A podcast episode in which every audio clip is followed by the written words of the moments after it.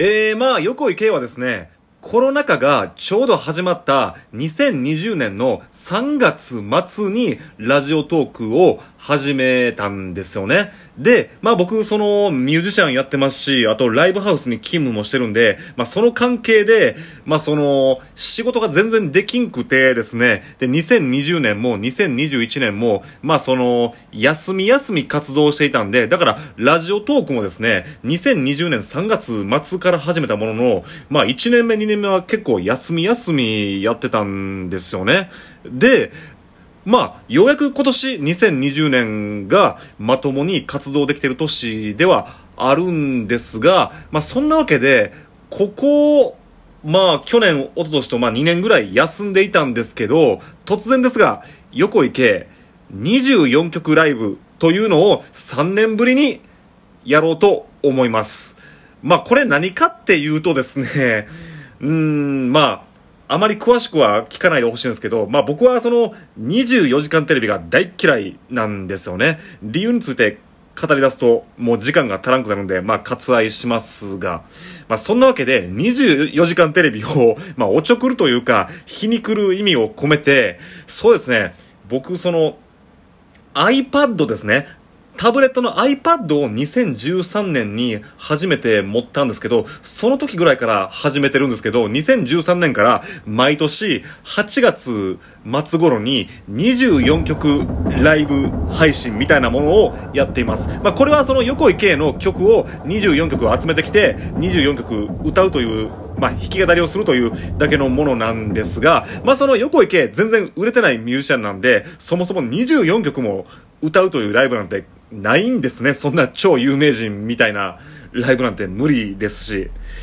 ワンマンライブは、まあまあやるんですよ。僕毎年自分の誕生日の9月28日にワンマンライブやってまして、今年もやるんですよ。今年も9月28日水曜日にやるんですが、そのワンマンライブですらもうせいぜい、まあ本番って1時間半ぐらいなもんなんで、まあ歌っても15、6曲ぐらいなんですよね。とは言っても、超一流のミュージシャンとか、まあ、芸能人って二十何曲も歌うじゃないですか。だから僕もそれぐらいやってみたいという意味も込めて、その自分のチャレンジの意味を込めて、やってるんですけど、まあ、これが毎年毎年24曲って言ったらもうバッテバテで、やってますね。もう最後の方なんて声出てませんからね。だから、まあ3年ぶりに今年やるんですけど、まあ今年もちょっともう20何曲目かは怪しいとは思うんですけど、まあそういう醜いライブになるとは思うんですけど、もしよかったら僕の挑戦を、聞いてほしいなと思います。で、なんでそれをこのラジオトークで告知してるかっていうとですね、もうそうそう、これが一番大事なんですよ。僕はこれまでこの24曲ライブを、まあだから3年前まではツイキャスでやっていたんですけども、ラジオトーク3年目にしてよく受け、ついに延長チケットをもらうことに成功したんですよね。このラジオトークのライブ配信機能で。まあその延長チケットの値段がめっちゃ下がったというのも、まあ関係してるんですけど、で、延長チケットをもらっちゃったからには、今年はこの24曲ライブを、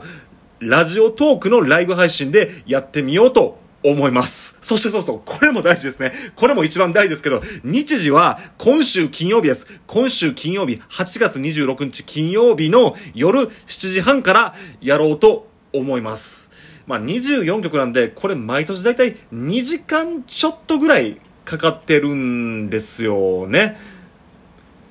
まあ今延長チケット3枚あるんで、だから、そっか、これ2時間しかできないんで、ちょっと急ぎ目でやろうとは思うんですよ。まあまあ、もしライブ中に延長チケットがもう1枚来たら、それでまあ、ゆっくりやろうとは思うんですけど。まあ、急ぎ足でやれますし、あと僕はそんなスタミナがないので、20曲ぐらい、ぐらいまあ、17、8曲目ぐらいからもうバテ始めるんですけど、まあまあ、あの、応援してほしいなと思います。なんなら皆さん、あの、心の中で、ザードの負けないでを歌いながら聴いてくれたらいいんちゃうかなと思います。そしてですね、この24曲ライブは、偽善ライブです。横井圭のもう偽善の私利私欲のライブなので、まあよかったら、まあそのアイテム、ないしは、まあ、募金をしてもらえたら嬉しいなと思います。あなたの愛で、横井系の私利私欲を救ってください。そんなわけでですね、えー、8月26日金曜日の夜7時半から、えー、横井系の24曲ライブ、まあ、弾き語りですね。よろしくお願いします。そしてまあ、これ前回も言ってますが、横井系、今年も9月28日、えー、今年は水曜日ですね。今年は水曜日、9月28日に、えー、誕生日のバースデーワンマンライブを神戸で開催しますんで、こちらももしよければぜひお越し、お待ちしております。えー、以上、横池の告知トークでした。